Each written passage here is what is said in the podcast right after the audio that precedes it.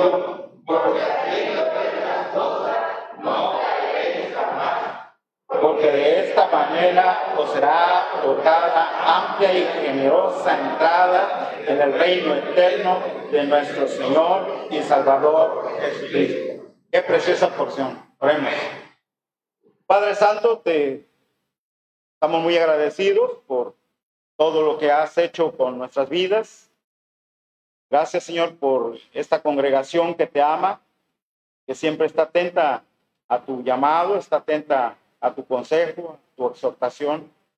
Y en esta tarde, Señor, estamos dispuestos a ello, a, escuchar. ¿Qué quieres decirnos tú? Háblanos, Padre Santo. Háblanos, estamos aquí delante de tu presencia, desnudos. Tú no ves el exterior de uno, tú ves nuestro corazón y tú sabes quiénes somos cada uno de nosotros delante de ti, Señor. Gracias, Señor, porque esta iglesia ha estado creciendo espiritualmente, ha estado creciendo en el conocimiento tuyo y deseamos, Señor, seguir madurando, seguir creciendo en santidad. Queremos, Señor, cumplir tus propósitos y que sea para alabanza y gloria tuya. En nombre de Jesús te lo rogamos y pedimos. Amén. Pueden sentarse, hermanos.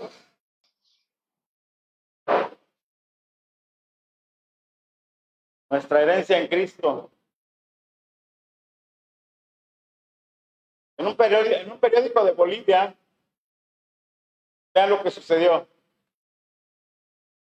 Ahí en el titular de la noticia publicada en ese periódico de Bolivia.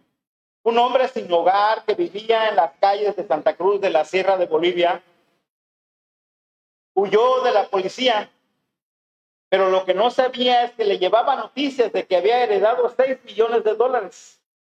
Tomás Martínez, así se llamaba o se llama, de 67 años, aparentemente pensó que la policía estaba a punto de arrestarlo por su vida alcohólica y los hábitos de drogas.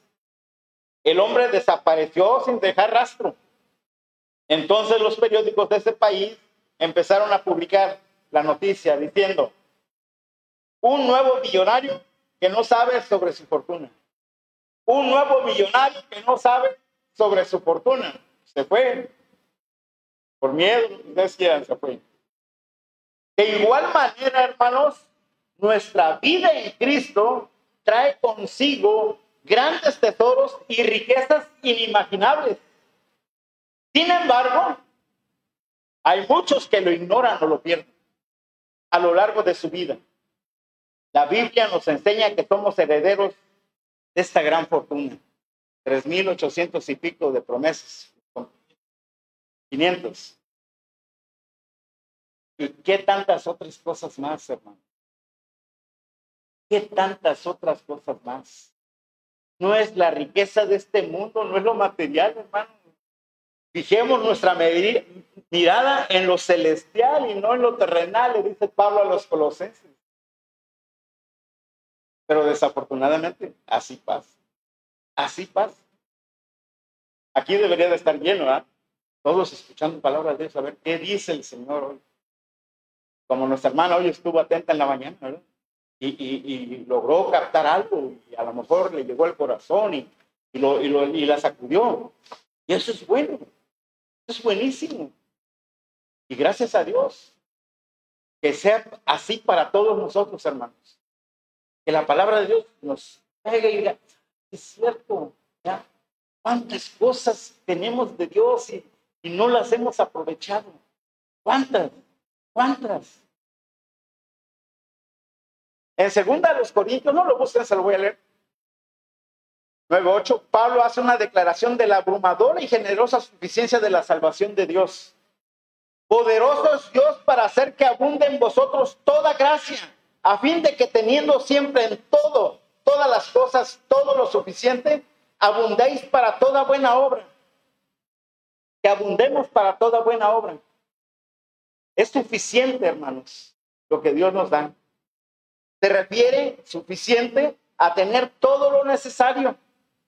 Los recursos espirituales de los creyentes proporcionados generosamente por la gracia divina son suficientes para satisfacer las demandas de nuestra vida.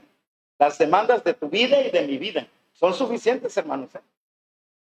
Hoy les, les comentaba a los hermanos acerca de Jesús. Él no traía carro, no traía moto, no traía celular. Andaba a pie, de casa en casa, sanando, predicando, enseñando, esto, el otro. Así andaba el Señor. Así andaba. Nuestro Señor Jesucristo. Ah, pero nosotros nos agobian todos los quehaceres, ¿ya? Por esto, por eso no lo hacemos. ¿Cuántas veces ya dejamos una cosa para el otro día o para el ratito y se nos olvida ya no lo hacemos? Y ya no lo hacemos. Y ya no lo hacemos, hermanos. Muchos cristianos, hermanos, aún sienten que no hay suficiente gracia para poder tratar con los problemas y pruebas de en nuestras vidas. Sin embargo, no existe razón alguna para que algún creyente dude de la suficiencia de la gracia de Dios o para que busque recursos espirituales en, otras partes. Y esa es la inclinación del hombre es proclive a adorar. Pero va a adorar santos, va a adorar a la Santa Muerte, va a adorar esto, va a adorar el otro. Y anda buscando la solución o las respuestas a sus problemas en otros lugares, menos en Dios. Es muy común. Hace poco pasamos por el bulevar ahí en templo de la muerte, la Santa Muerte. Jóvenes, jóvenes lleno afuera, hermanos, y adentro también. Y ¿hasta dónde ha llegado eh, eh, eh, el mundo? ¿Quién dice, no? El escenario ya está puesto, hermanos. Hay muchas cosas que ya nos inclinan a, pensar que ya, ya viene el Señor. Ya pronto viene. Maranata, decía Pablo. Cristo viene. Cristo viene. Cuando Jesús redimió a los suyos, hermanos, Dios dispensó con generosidad a través de la morada del Espíritu Santo toda gracia y recursos espirituales. Todo eso hermanos. Usted hoy, cuando usted aceptó a Jesús como su Salvador, hermanos, usted fue bautizado con el Espíritu Santo. En ese momento, en ese momento fue apartado, en ese momento fue justificado, en ese momento es glorificado y es un proceso. Es un proceso de la santificación. Vamos a llegar a la glorificación, ¿cierto, hermanos? Pero ya tenemos que ver eso. Ya tenemos que experimentarlo. Ya tenemos que empezar. Ya, ya. ¿Cuántos mandamientos vimos la, semana pasada del de, el apóstol Pablo los de Tesalónica? La palabra de Dios, hermanos, es transcultural, transcultural. Y nos habla hoy, ¿eh? Hoy nos habla. No es de pasado, no, no, no, no. Es hoy lo que, lo que, lo que escuchamos hoy de la palabra es, hoy. Tenemos que orar sin cesar, tenemos que ser agradecidos, tenemos, no tenemos que contestar al Espíritu Santo. En fin, una lista, hermanos, que debemos de hacer, que tenemos que realizar día a día. Pedro nos recuerda aquí cuatro componentes, cuatro componentes que nos recuerda Pedro en esta porción, hermanos.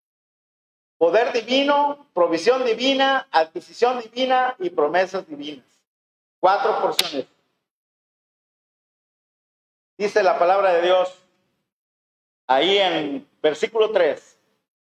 Dice, como todas las cosas que permanecen en la, a la vida, que pertenecen a la vida y a la piedad, como todas las cosas que pertenecen a la vida y a la piedad. Hermanos, los cristianos han recibido todas las cosas en forma de poder divino que se necesita con el fin de prepararlos para la santificación. No les falta nada en lo absoluto, no nos falta nada, hermanos, en lo absoluto. En vista de tal realidad, el Señor responsabiliza a todos los creyentes a obedecer todos los mandatos de la Biblia. Todos los mandatos de la Biblia. Debemos de obedecerlos. Y no son carga, hermanos. No es una carga los mandatos del Señor, la verdad. Llevemos las, cargas nuestras son, esas son cargas, esas llevemos al Señor. Y las cargas que Dios nos da, esas debemos de, de tenerlas presentes, de practicarlas. En vista de tal realidad, entonces, el Señor responsabiliza a todos los creyentes a obedecer todos los mandatos de la Biblia. Los cristianos no pueden afirmar que sus pecados y fracasos son consecuencia de la provisión limitada de Dios. Ay, Señor, ¿por qué esto? ¿Por qué el otro? Y quejándonos siempre, ¿verdad? Porque queremos que el Señor cumpla en ese momento. Pero no volteamos atrás de qué manera le hemos estado sirviendo a Él. ¿De qué manera estamos siendo fieles y obedientes? No lo vemos. Entonces, cuando llega la gran necesidad nuestra, entonces sí. ¿eh? Les platicaba una vez de mi hija cómo me sentí, que yo, ay Señor, perdóname, le reclamé. ¿eh? Pero no es así. Siempre va a haber un propósito. No hay despropósito alguno en, nuestro Dios, en las cosas que nos suceden, en las circunstancias que nos rodean, en las pruebas, en, en las tentaciones. No hay despropósito en ninguno de esos. Ninguno. Hay que ser sensible para decir, no por qué, ¿para qué, Señor? ¿Para qué estoy viviendo esto? ¿Para qué? No, ¿por qué, Señor? No. No hay tentación ni asalto de Satanás y sus demonios que esté más allá de los recursos que los cristianos poseen vencer. A fin de resaltar la magnitud del poder divino dado a cada creyente, Pedro hace la asombrosa declaración de que los santos han recibido, hermanos, de parte de Dios todas las cosas que pertenecen a la vida y a la piedad. Todo. Ya le dio la salvación. Excelente. Ese es el inicio. ¿Sí? Ya le dio la salvación. Ya. Ya le dio la palabra de Dios. Ya le dio la oración. Ya le dio un lugar donde reunirse para glorificar y adorar. Veamos, hermanos, veamos. Ya nos dio a nuestros hijos, ya nos dio nuestro trabajo, ya. Y, de veras, a veces este, no valoramos muchas cosas. No valoramos muchas cosas. ¿Saben cuándo nos valoramos? Cuando las perdemos. Ah, sí, cuando las perdemos. Yo llevo a mi papá cada 15 días al, hospital, al Seguro Social, y a veces veo a una persona que va en silla de ruedas y se le ve luego su, su, este, sus facciones, ¿ya? débiles, este, anémicas. O va un joven y, ya que tiene problemas y no puede caminar. Alguien que no, ya no ve y lo tiene que ir guiando. Y entonces ahí uno dice, si yo, si yo ocupara el lugar de este hombre o de esta eh, este, señora. Hasta que lo perdemos, cuando valoramos las cosas. Cuidemos nuestros ojos, cuidemos nuestras manos, nuestros pies. Y a veces lo que más nos es útil es lo que más descuidamos. Es lo que más descuidamos.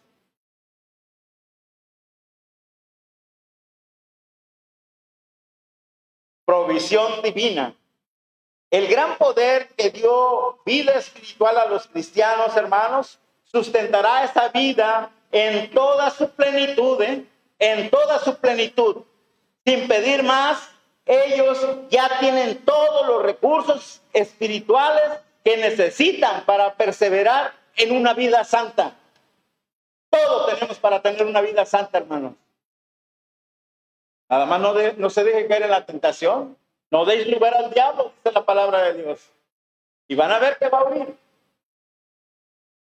Pero eso pasa, hermanos, nosotros como cristianos, teniendo este precioso libro donde podemos acudir y, encontrar la respuesta a nuestra necesidad.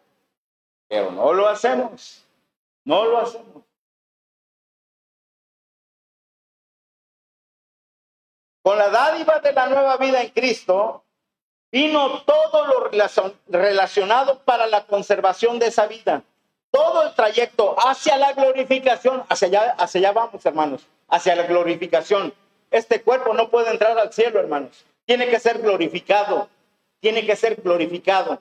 Los muertos van a ser arrebatados, ¿verdad? pero transformados, igual que nosotros. No va a ser este cuerpo.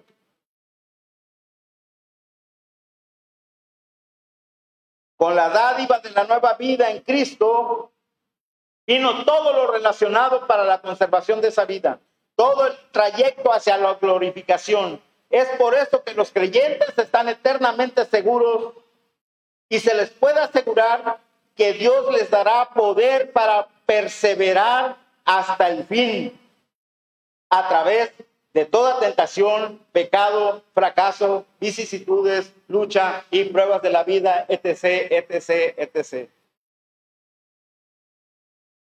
Alguien que me busque, segunda a los Corintios, creo que es 10, 13.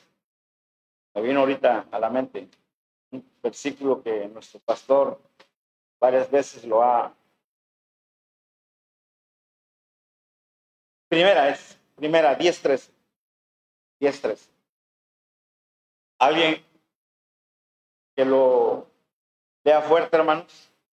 No nos salgo repetido ninguna situación que no sea humana, pero quiere Dios que no os dejará ser tentados más de lo que podéis resistir, sino que dará también justamente por la tentación la salida para que podáis. Él nos da la salida, hermanos. No se queje usted de que no tiene solución su problema. Él va a dar la salida, Él va a abrir puertas, Él va a inclinar corazones para solucionar su problema. Él va a hacer esto mientras usted diríjase a Dios, sea de fiel, sea obediente, lea la palabra, ore, congréguese y preséntese sumiso a nuestro Dios. Y va a ver, hermanos, se van a dar cuenta del poder que tiene el Señor en nuestras vidas. Es el Espíritu Santo de Dios, hermanos. Es la tercera persona que habita en nuestro corazón. Fuimos sellados con Él, con el Espíritu Santo.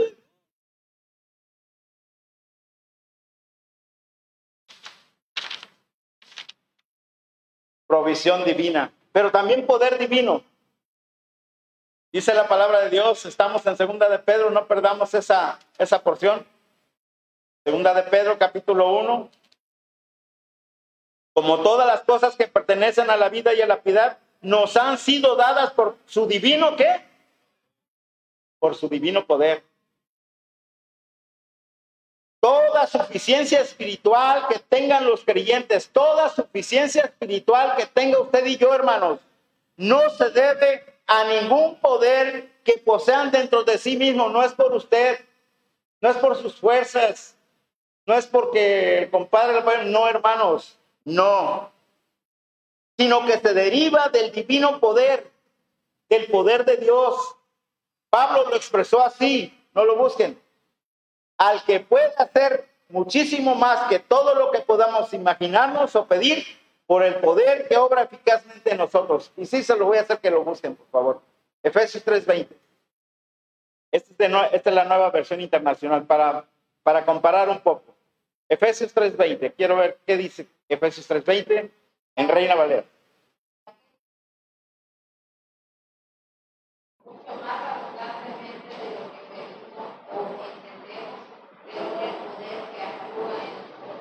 Amén. El poder que actúa en los creyentes, hermanos, el poder que actúa en, en, usted y en mí es la misma naturaleza divina del que resucitó a Cristo. Ese es el, el poder de, de, Dios, hermanos. Vayamos allá atrásito, ahí estamos en Efesios. Vamos al capítulo 1 y van a ver. Qué bonito pasaje, que yo me lo sé de memoria, pero yo quiero que lo busquemos porque tenemos que ver en la Biblia. Efesios, hermanos. ¿Ya estamos ahí? Capítulo 1.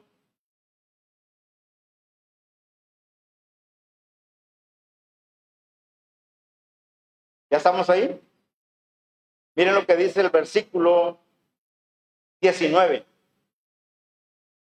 ¿Y cuál la supereminente grandeza de su poder para con nosotros los que creemos según la operación del poder de su fuerza? ¿Y qué dice el 20.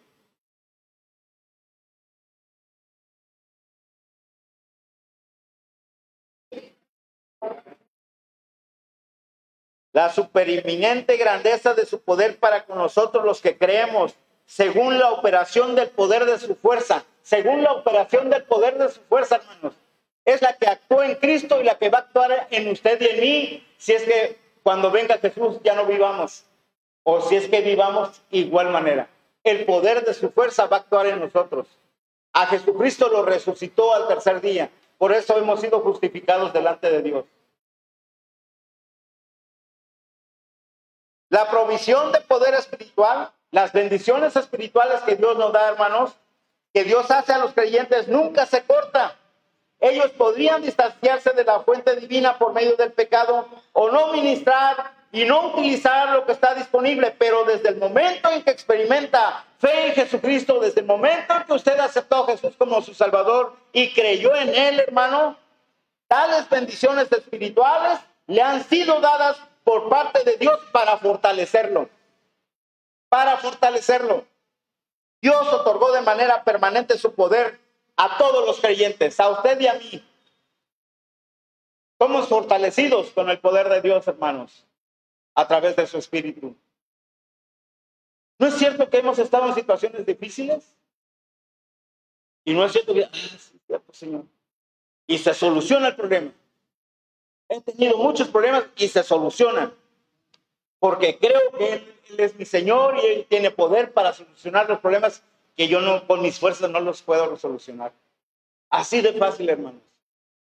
¿Cuántas oraciones no han sido contestadas a ustedes en un momento? o que ha tardado, pero que han sido contestadas. Aquí las he escuchado. Pero hay oraciones que las contesta. Nuestro pastor nos ha platicado de experiencias que ha tenido. Yo estando hincado orando, suena el teléfono y es el momento que ah, es lo que estaba yo orando. Así, hermano, es creer, creer. Pero somos a veces incrédulos. Oramos un minuto, dos minutos, ya pensás que oramos una hora. No, hermano. No, no, es así. La verdad. No es así. Y no creo que yo soy hombre de oración, hermano. No, no, no. Si estoy aquí es porque yo ya me viene el espejo de la Biblia y digo, yo, yo soy uno de ellos y tengo que superar eso. Lo tengo que superar. Nadie es perfecto, nadie es super santo. Pero que estamos en ese proceso, estamos en ese proceso, hermanos. Estamos en ese proceso. Poder divino, provisión divina, poder divino, pero también adquisición divina, hermanos. Volvamos otra vez allá a, la carta del apóstol San Pedro. Segunda carta del apóstol San Pedro. Miren lo que dice. Dice, como todas las cosas que pertenecen a la vida y a la piedad, nos han sido dadas por su divino poder, mediante, ¿qué? A ver, ahí están en, el pasaje. ¿Qué dice? Y excelencia, hasta ahí. Mediante el conocimiento de aquel que nos llamó por su gloria y, excelencia. Hermano, hemos sido predestinados desde antes de la fundación del mundo. Hemos sido elegidos. Qué gran privilegio de humanos que hemos sido predestinados por nuestro Dios. ¿Saben una cosa, hermanos? No todos van al cielo. No de todos es la salvación. Dios ya tiene especialmente a quienes se van a ir al infierno, pero su misericordia es nueva cada mañana. Cada mañana es nueva, hermanos. Cada mañana. Si usted y yo que somos creyentes, vamos, vamos a pasar por un, por un tribunal donde sus obras y mis obras van a pasar por fuego. Y ahí nos vamos a dar cuenta de muchas cosas. A lo mejor hasta vamos a ser avergonzados, hermanos, avergonzados porque Dios tiene la mejor tablet, la mejor computadora, lo mejor tiene para darnos a conocer, hermanos. Así de fácil, así de fácil. Nos han sido dadas por su divino poder. Ah, es allá, ¿verdad? ¿Dónde nos quedamos? Mediante el conocimiento de aquel que nos llamó por su gloria y excelencia.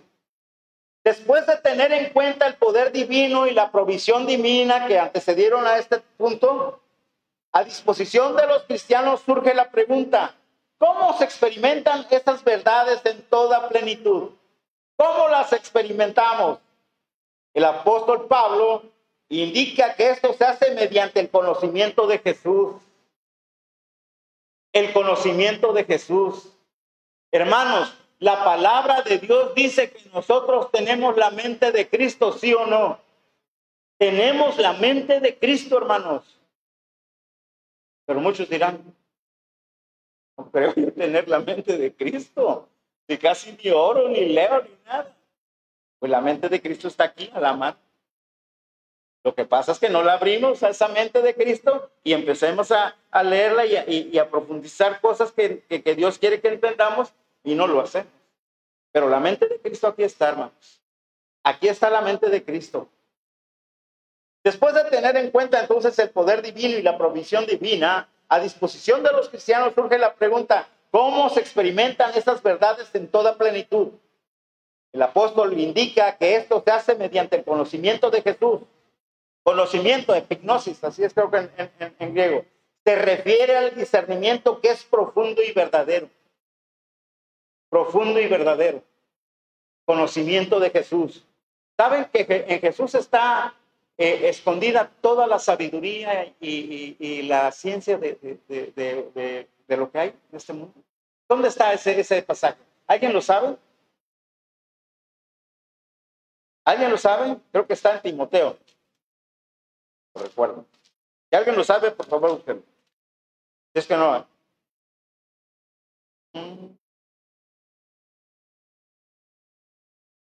me vino a la mente, perdón. Pero así pasa.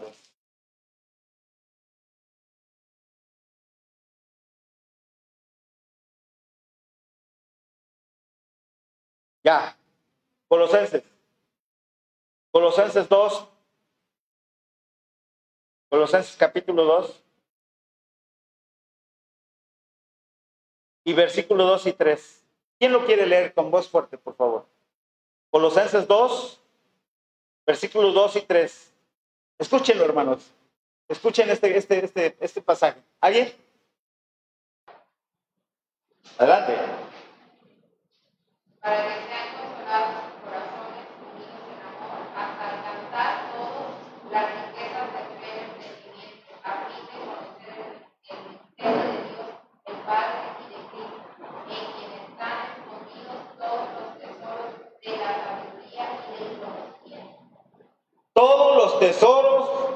sabiduría y del conocimiento están escondidos en Cristo, hermanos. Búsquelo, busquémoslo. La única manera de encontrarlo va a ser agarrar su Biblia una noche cuando nadie le, le distraiga, media hora, una hora, y se va a dar cuenta, hermanos, la bendición. Se van a dar cuenta de la gran bendición. ¿Saben qué? Si están cansados, se les va a quitar ese cansancio, créanmelo. Así es de poderosa la palabra, así es de poderoso Dios. Y lo estamos viendo, lo estamos viendo, hermanos. Adquisición divina, entonces, mediante el conocimiento de aquel que nos llamó por su gloria. Hay algo importante aquí, muy, muy importante. Cristo mismo advirtió del peligro de un conocimiento inadecuado, ¿eh? Óiganlo bien. Cristo mismo lo, lo, hizo. Y ahorita vamos a ver por qué. De él, incluso por parte de quienes ministran en su nombre. ¿Se acuerdan de ese pasaje donde dice, no todo el que me dice, Señor, Señor, entrará en el, reino de los cielos? Mateo 7, 21, 23 creo que es. Busquémoslo. Importante conocerlo. 7, 21 y 23. ¿Sí es ese, verdad, hermano? Eso. A ver, léalo, por favor, hermano.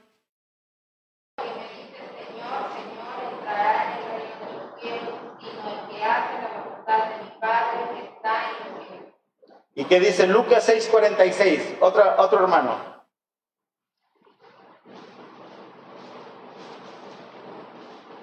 ¿Qué dice?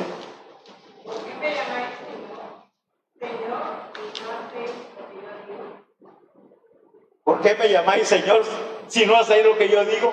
¿Cuántos de aquí, hermanos, les decimos Señor y no hacemos lo que Él dice? ¿Cuántos? Seamos sinceros. ¿Cuántos? Yo me incluyo. Pero es hora entonces de despertar y de decir, sí, es cierto, ya, ya basta de estar este, ocultándome, de no hacer las cosas como debe de ser. Ya. A la voz de ya, hermanos. Pero si pasa otro domingo y otra vez otra predicación y viene otro hermano y también igual, y, sigue lo mismo, sigue lo mismo. Somos los hombres del mañana. Había un, había comercial que dice que los hombres del mañana, los niños del mañana, no recuerdo. Todo para mañana, para mañana. El conocimiento salvador personal del Señor es el punto de partida para todos los creyentes, hermanos. Ese es cuando usted conoce personalmente a Jesucristo, de ahí empieza todo. Y al igual que ocurre con todo en la vida cristiana, viene de aquel que nos llamó. Él fue el que nos llamó, hermanos. Yo no hubiera sido cristiano a lo mejor, pero hubo una persona o una iglesia que oró 10 años, 10 años oró. Y había venido aquí una persona para hablarnos de la palabra de Dios y tengo un testigo aquí que venía a buscarnos para hablarnos de la palabra de Dios. ¿Y qué hacíamos, hermano? Así éramos, hermano. Así éramos. Y ahora ya no. Ahora me encuentro, hace unos días encontramos a un cristiano ahí en la central de Abastos y, y, y nos pusimos a platicar y se nos fue el tiempo rapidísimo. Y ni parecía cristiano. Y de repente empezamos a platicar, no, hombre, olvídese como para echarse hasta un cafecito ahí con él y estar platicando. ¿Cómo se va el tiempo, hermanos? Cuando está leyendo la palabra, cuando está hablando de la palabra de Dios, pero de corazón. Porque si no, nada más ya está, ya. Tengo que cerrar, o tengo que irme, tengo que hacer esta cosa. Y no le damos el tiempo cuando el Espíritu Santo está trabajando. Este mensaje, hermanos, que debe de ser proclamado con autoridad, contiene tres elementos esenciales. Es un relato de, hecho, de hechos históricos. Cristo murió, fue enterrado y resucitó. Es una interpretación confiable de esos eventos, una evaluación teológica. Cristo murió por nuestros pecados. Es una oferta de salvación para todo el que la desee, una convocatoria ética. Arrepiéntete, crea. Eso es todo, hermano. Y de ahí viene ya. Es creer, es arrepentirse. El Señor dice, creed. Dice, arrepiéntanse y crean en el Evangelio. Arrepentidos y creed en el Evangelio. El reino se está acercando. Arrepentidos y creed en el Evangelio. Busquémoslo. Marcos capítulo 1 es. Marcos capítulo 1.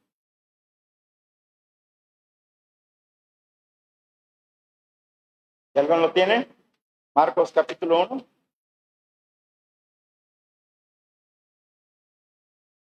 Sí, capítulo 1. Ahora es el versículo 15. ¿Qué dice? Todos, vamos a ponernos de pie, hermanos. Porque todavía me falta una hora para enseñar.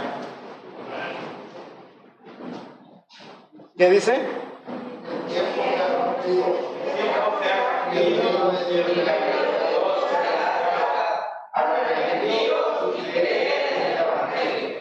El tiempo se ha cumplido y el reino de Dios se ha acercado. Arrepentíos y creed en el Evangelio. Ahí está el Evangelio. Pueden sentarse.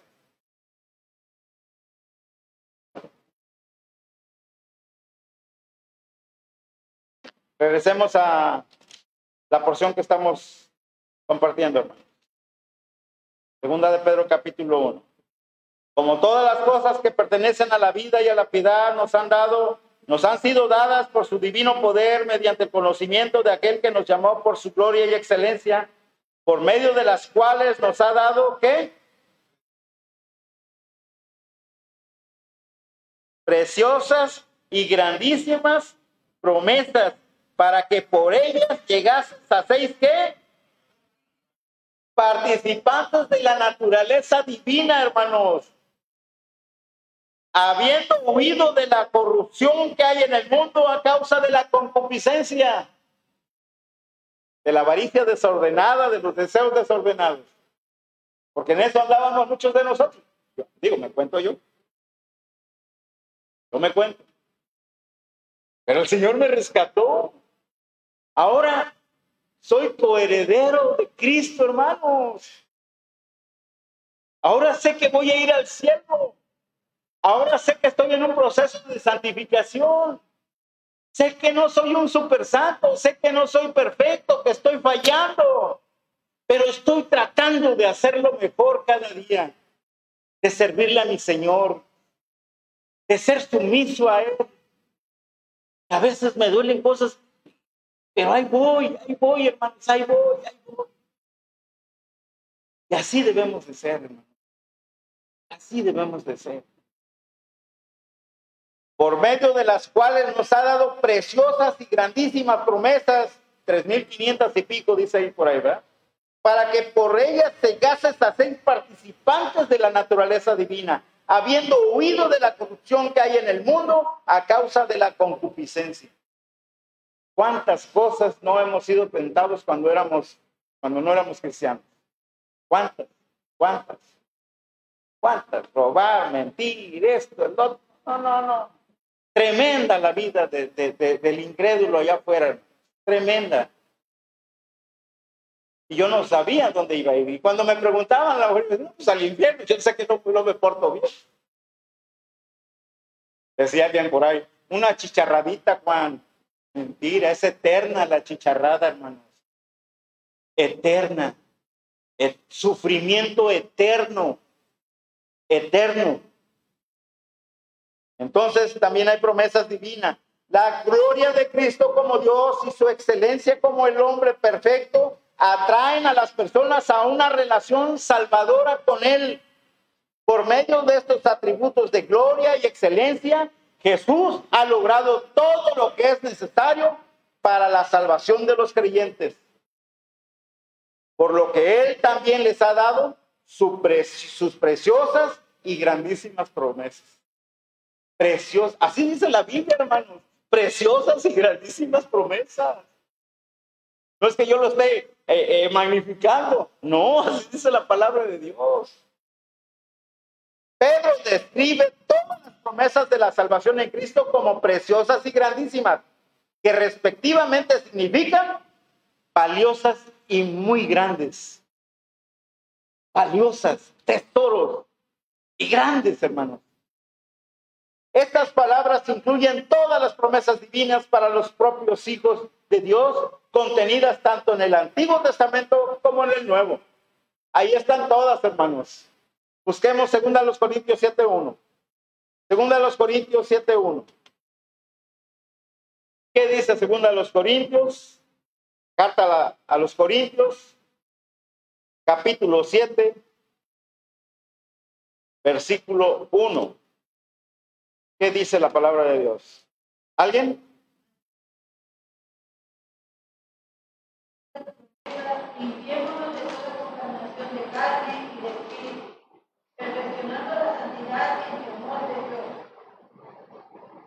¿No les pega ese versículo, hermanos? Se los voy a leer. Fíjense bien, escúchenlo con atención. Así que, amados, puesto que tenemos tales promesas, ¿cuáles? Estas grandísimas y preciosas promesas. Limpiémonos de toda contaminación, hermanos.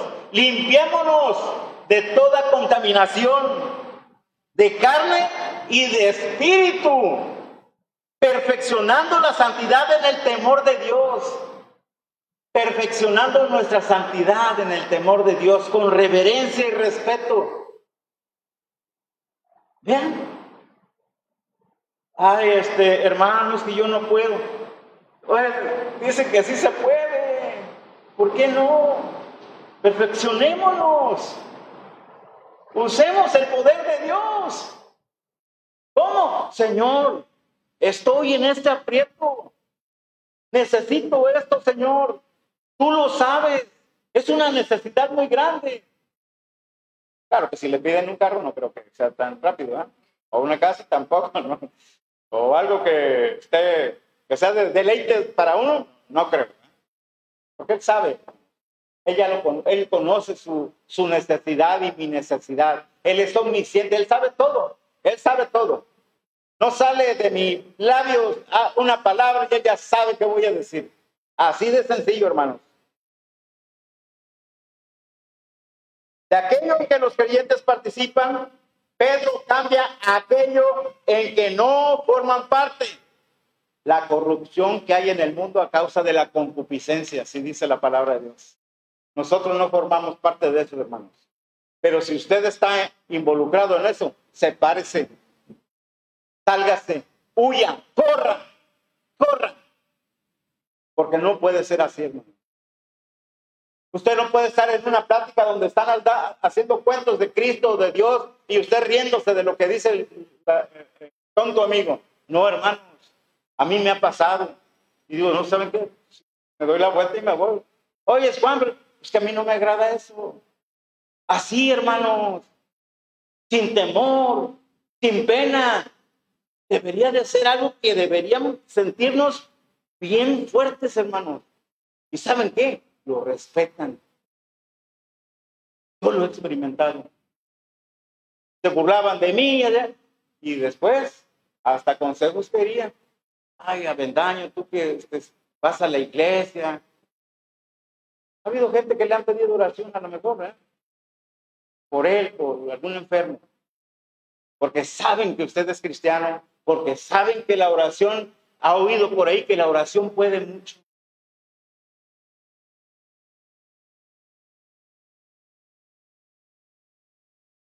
De aquello en que los creyentes participan, Pedro cambia a aquellos en que no forman parte, la corrupción que hay en el mundo a causa de la concupiscencia.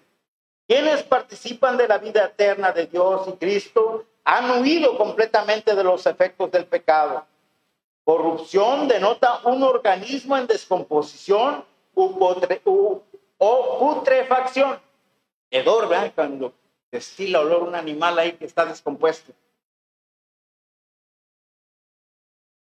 Acompañante. La descomposición moral del mundo está motivada por la concupiscencia o los deseos de la carne. Eso es concupiscencia. Habiendo huido, describe una lucha triunfante del peligro. Habiendo huido.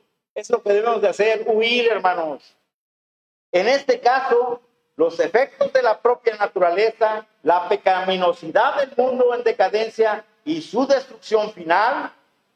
En la glorificación los creyentes serán redimidos totalmente, por lo que tienen vida eterna en santidad perfecta en un nuevo cielo y una nueva tierra, donde ningún pecado o ninguna corrupción existirán alguna vez. El apóstol Pedro destaca la necesidad de reconocer que solo naciendo espiritualmente de nuevo se puede obtener el verdadero conocimiento divino, vivir de una forma justa como hijo de Dios y así participar de la naturaleza de Dios. ¿Qué dice segunda los Corintios 5:17? Y otro que me busque Romanos 8:11, por favor. Romanos 8:11 al 15 y segunda los Corintios 5:17. No sé si ya lo leímos este, parece que sí. Romanos 8:11, 15 y segunda los Corintios 5:15 para ver qué dice la palabra de Dios. ¿Qué dice, hermano? Ah, 5:17. Segunda los Corintios 5:17. Nueva criatura es, las cosas viejas pasaron, mira, todas son hechas nuevas. Si usted está en Cristo es nueva criatura. Yo soy nueva criatura. Toda mi vida está siendo hecha nueva. Lo que antes me perjudicaba lo he hecho a un lado. El pecado que antes me gustaba lo detesto. Esto es, hermano, todo. Eso es todo.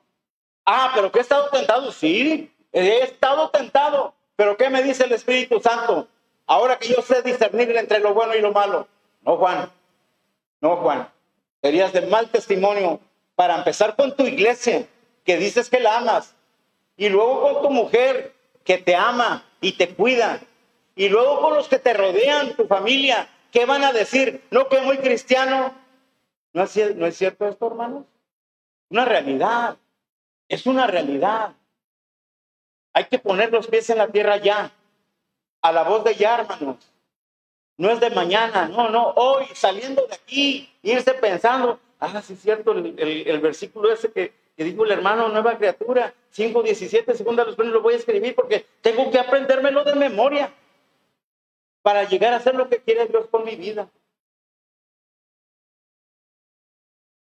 Los falsos profetas de la época de Pedro creían que el conocimiento trascendental elevaba a las personas por encima de cualquier necesidad moral.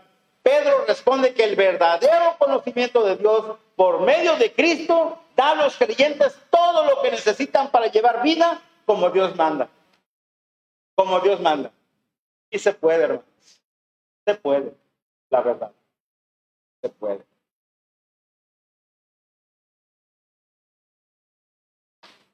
Entonces Dios nos ha dado promesas, virtudes buscadas, provisión divina, suficiencia, poder divino, adquisición divina, promesas divinas. Quiero entrar a la última parte. Quiero entrar a la última parte. El apóstol Pedro nos da pasos para seguir aquí, para no perder nuestro legado. Dice la palabra de Dios en el versículo 5, 5, 6, 7. Se los voy a leer a partir del 5. Estamos en, el, en la segunda carta del apóstol San Pedro, capítulo 1, versículo 5, dice lo siguiente. Vosotros también poniendo toda diligencia, por esto mismo añadida vuestra fe, virtud, a la virtud conocimiento, al conocimiento dominio propio, al dominio propio paciencia, a la paciencia piedad, a la, a la piedad afecto fraternal y al afecto, al afecto fraternal que hay que agregarle, hermanos. Amor. Amor de la que aquí hemos hablado mucho, porque la iglesia se caracteriza por eso.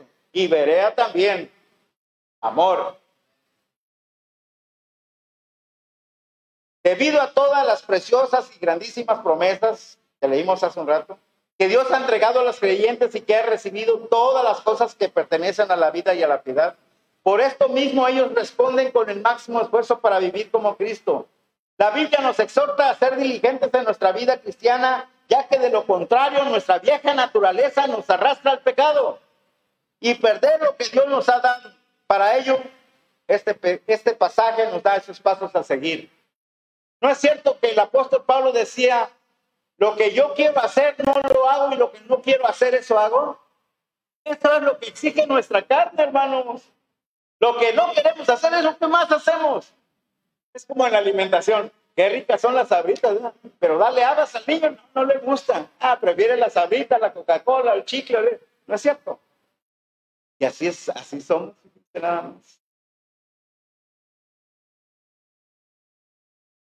Pasos para no perder nuestro legado. Añadid a vuestra fe virtud. Ya casi termino. Nuestra vida en Cristo comienza con la fe, el elemento esencial del cristianismo. La fe salvífica fue la que nos hizo salvos de la ira de Dios. Es la fe salvadora. La definición de fe es la certeza de lo que se espera y la convicción de lo que no se ve. Lo que yo estoy seguro que va a pasar y lo que reconozco, lo que la certeza y lo, lo convencido de que lo que no veo va a suceder. La certeza de lo que se espera, la convicción de lo que no se ve. Ahora bien, es necesario añadir a la fe virtud. Virtud es un buen hábito que capacita a la persona para actuar de acuerdo a la razón recta. Un, un mal hábito se llama vicio. La Biblia nos habla que el creyente tiene que ser una persona virtuosa y para eso tiene que desarrollar hábitos que contribuyan a su crecimiento espiritual. Hábitos que contribuyan a su crecimiento espiritual. Hermano, hermana, si estamos aquí es para crecer espiritualmente. Hemos repetido y uno- una y mil veces y a lo mejor hasta se molestan de que uno está aquí y repite y repite porque hacemos lo que, lo que nos dicen. Venimos un domingo, un domingo sí, un domingo no, dos domingos no, un domingo sí. Y así, así, así nos vamos, ¿verdad? De tal manera que nos, que nos perdemos de la bendición, hermanos, del alimento espiritual para seguir creciendo espiritualmente. La Biblia nos habla entonces de que el creyente tiene que ser una persona virtuosa y para eso tiene que desarrollar hábitos que contribuyan a su, a su crecimiento espiritual. ¿Qué otra cosa sería entonces, hermanos? ¿Qué otra cosa sería para seguir creciendo espiritualmente? Alguien que me diga así nada más. ¿Alguien? ¿Qué otra cosa? Para crecer espiritualmente. ¿Cómo? Eso, ¿verdad? Es una de ellas, claro. Es leer la palabra. Leer la palabra. Orar. Congregarnos con fidelidad. Estar ocupado en su obra, etcétera, etcétera. Tantas cosas que podemos hacer, hermanos. Es para ejemplo que podamos empezar a buscar eso. Haciendo esto, hermanos, nuestra vida estará ocupada como para no darle lugar a pensamientos y acciones pecaminosas. Y es cierto. Póngase a leer la Biblia y va a ver. Y se va a dar cuenta. Va a llegar hasta ser un hábito. Y después hasta tiempo se le va a ir. Pasa, ya es tarde. Ah, qué bueno que me pasé leyendo. Añadida a vuestra fe virtud. A la virtud conocimiento, hermanos. Conocimiento se refiere a la verdad divina que se halla en la base del discernimiento y la sabiduría espiritual. La verdad propiamente comprendida y aplicada a nuestros buenos hábitos. Hay que agregarle el conocimiento de la palabra de Dios y todo lo que nos ayude a edificarnos y ser mejores cada día. ¿Qué dice Filipenses 4.8, hermano? Muy conocido ese pasaje. ¿Qué dice hermano Oscar? Filipenses 4.8, con voz de guerrero, de trueno. Filipenses 4.8. Por demás, hermanos, todo lo que es verdadero, todo lo honesto, todo lo justo, todo lo puro, todo lo amable, todo lo que es de buen nombre, si hay virtud alguna, si hay algo digno de alabanza, en esto. Si hay virtud alguna en esta lista de palabras, hermanos, ¿qué dice la palabra de verdad? En esto pensar. Pensemos en eso. Añadida a vuestra fe virtud, a la virtud conocimiento y al conocimiento dominio propio. Dominio propio litera- literalmente significa retenerse uno mismo. Se usaba con relación a atletas que buscaban autodisciplina y autocontrol, golpeándose incluso sus cuerpos para ponerlo en sumisión. De nada sirve, hermanos, todo el conocimiento si no tenemos dominio propio para mantener nuestros deseos y sentimientos bajo perfecto control. Porque es algo, importante, el dominio propio. Yo pienso que a veces se ha, se ha salido usted de sus casillas cuando sucede algo que le, que le molesta, se incomoda en la carretera, que se le atravesó un carro, que ya algo que no le molestó, gritó, como yo a veces lo hago, porque lo hacemos. Pero es cuando viene el dominio propio. Ah, ¿qué pasó, eh, Juan? Tranquilo, qué vergüenza que te viera la iglesia aquí gritándole a tu, tu esposa. Qué vergüenza.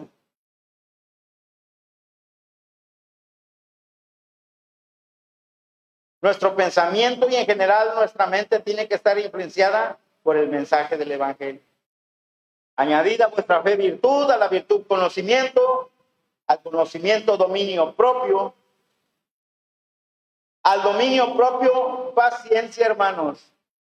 Paciencia. ¿Quién necesita paciencia? Que levante la mano. Paciencia. Qué tremendo, ¿verdad? Pero la Biblia, la palabra de Dios nos enseña que tenemos que tener paciencia y va secundada del dominio propio. Dominio propio, paciencia, perseverancia y resistencia para hacer lo correcto, hermanos. Eso es paciencia. Perseverancia y resistencia para hacer lo correcto. Resistir tentaciones y soportar el medio de pruebas y dificultades. Un ingrediente muy importante para perseverar en la vida cristiana es la paciencia.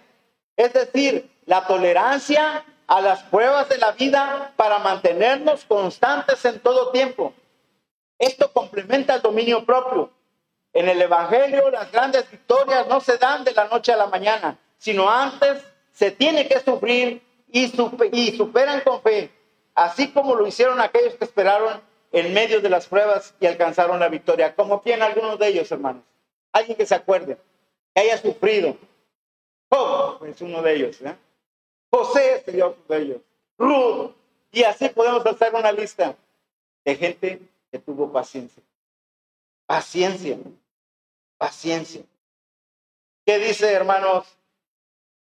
Lucas 8:15. ¿Alguien? Lucas 8:15. Ya casi termino. Lucas capítulo.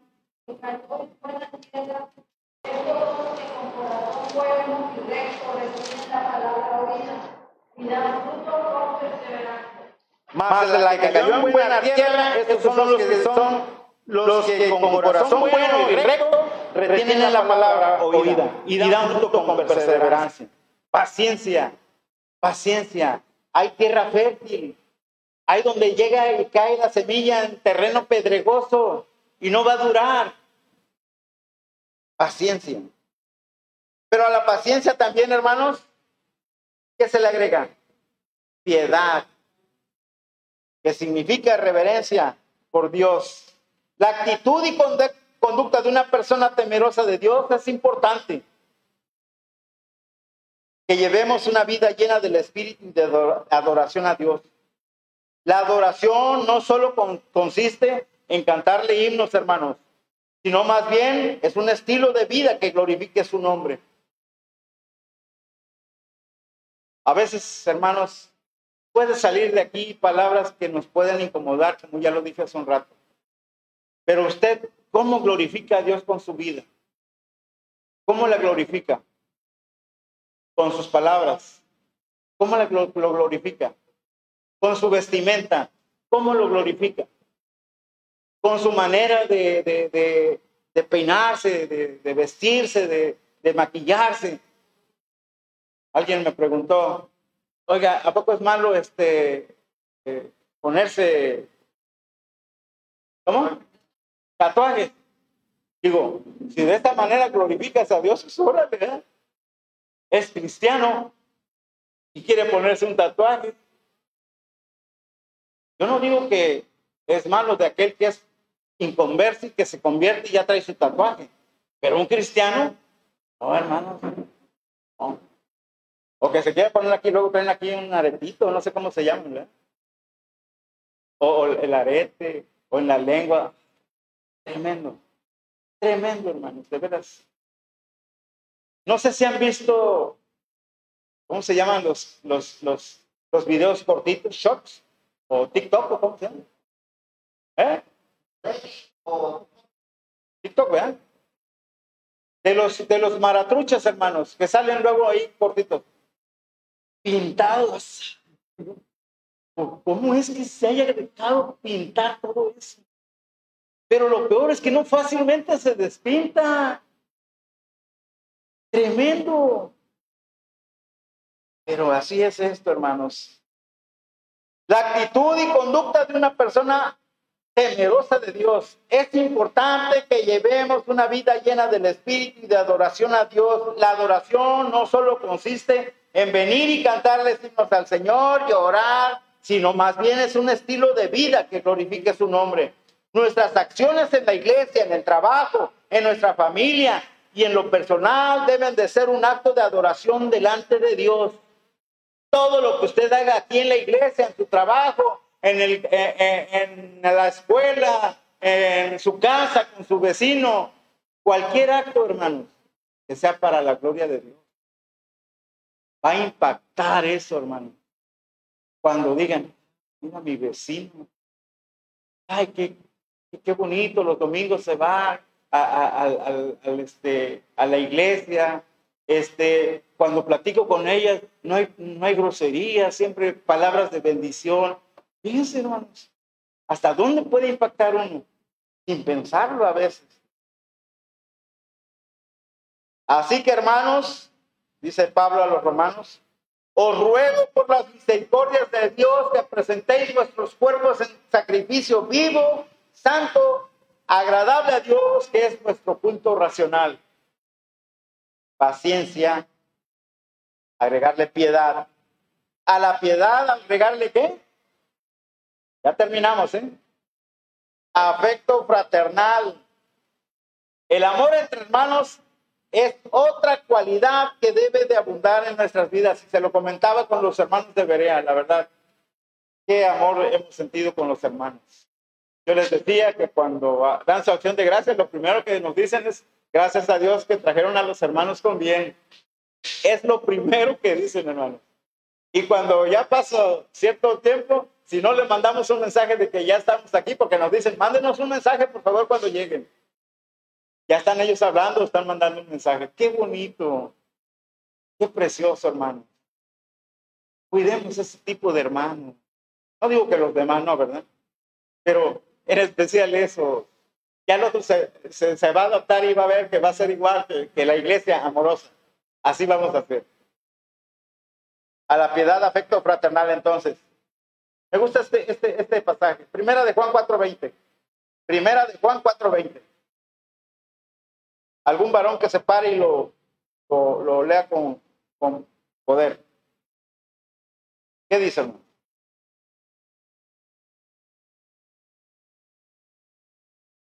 Bien, primera de Juan, capítulo 4, versículo 20. ¿Alguien? Jehová a Dios, como rey de su hermano, es mentiroso. Pues el que no ama a su hermano, también. ¿Cómo puede amar a Dios ¿Cómo puede amar a Dios a que no vemos y decimos que le amamos? Qué mejor ejemplo para que dice uno que ama a su hermano y lo aborrece. A la piedad, afecto fraternal, termino en esta parte, y al afecto fraternal, amor, amor, amor. El amor es el cumplimiento de toda la ley y está basado en un acto de voluntad de amar aún, aún a nuestros enemigos. Aún a nuestros enemigos. ¿Qué dice la palabra de Dios en Marcos capítulo 12, versículo 29 y 31? ¿Qué dice, hermanos? 12, Marcos 12, versículo 29 al 31. El primer mandamiento de todos es, oye, Israel, el Señor, nuestro Dios, el Señor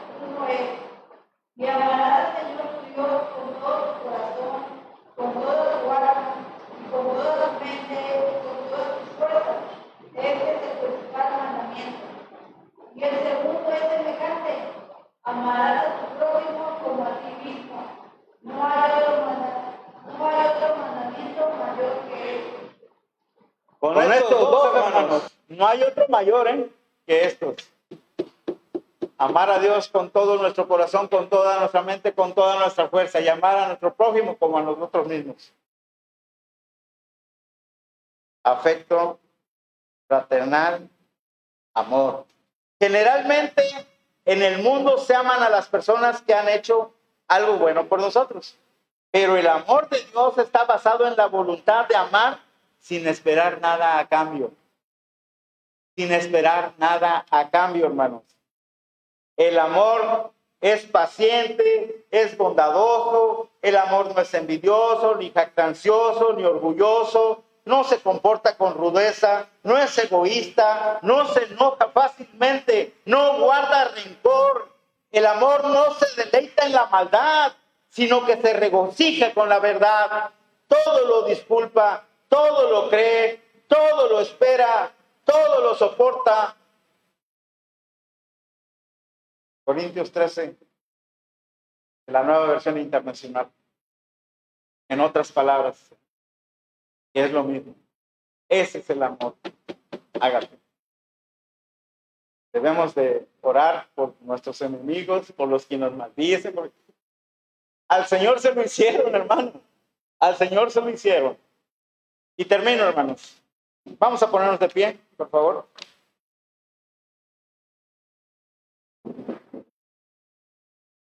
Termino con una lectura.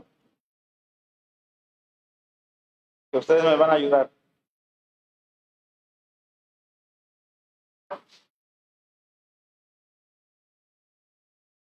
Yo voy a leer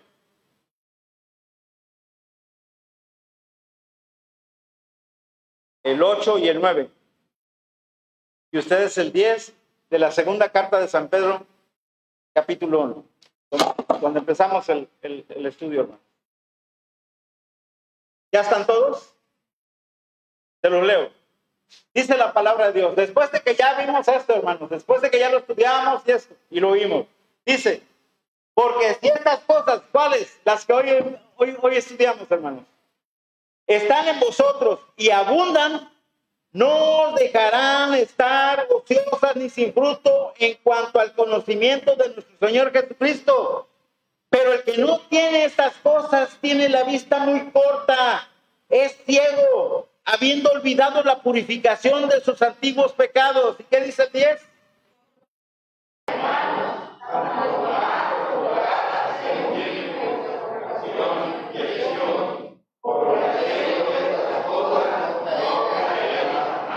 Haciendo lo que hoy vimos, lo que hoy vimos, y por eso me acordé de la hermana que decía, y, y, y es que lo escuché y, lo entendí.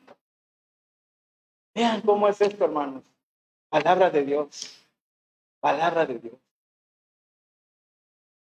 Hermano Albert, nos dirige en oración, por favor. Vamos a orar, hermanos. Que el Señor les bendiga. Bendito Padre que estás en los cielos, estamos agradecidos, Padre, este día, por esta tarde, Padre, que nos has permitido venir a tu casa a recibir tu palabra, Padre. Necesitamos, Señor, estar firmes para tu obra, para tu servicio, para estar en tu